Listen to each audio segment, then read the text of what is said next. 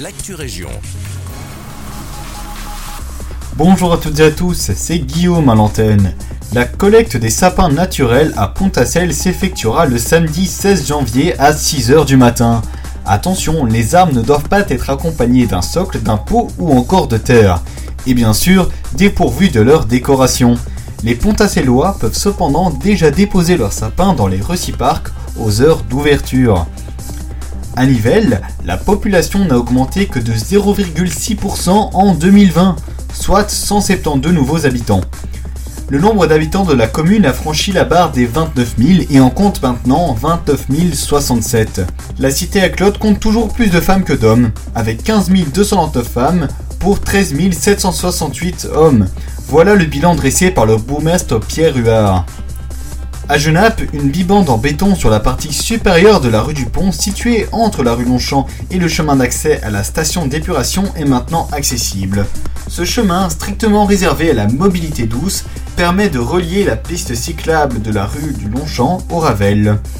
Les cyclistes peuvent désormais employer une voie plus sûre. Mais ce n'est pas tout. Toujours à Genappe, entre la rue Tourtel et la voie verte, le même type d'aménagement va très bientôt voir le jour. Les cyclistes et les promeneurs pourront voyager entre Outin et Loupogne en prenant le moins de risques possible. Les travaux sont très bientôt terminés.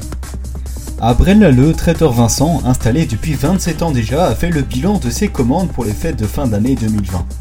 Du point de vue de Vincent Nissen, le propriétaire, ses clients ont largement respecté les règles imposées par le gouvernement lors de leur réveillon. Il nous explique pourquoi. Les gens ont nettement respecté les mesures euh, autorisées. Donc ça veut dire euh, euh, on invite une personne à la maison ou bien deux personnes si une personne est seule.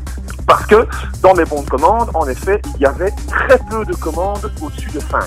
Et même les commandes qui étaient supérieures à 5, c'était différentes commandes groupées en une qu'on devait séparer dans différents sacs. Ça veut dire que les gens commandaient pour 7, mais il fallait faire trois sacs différents puisque la cliente ou le client qui commandait la commande de 7 devait aller porter une commande de 2 à gauche, une commande de 3, de 3 à gauche et une commande de, 2 à droite.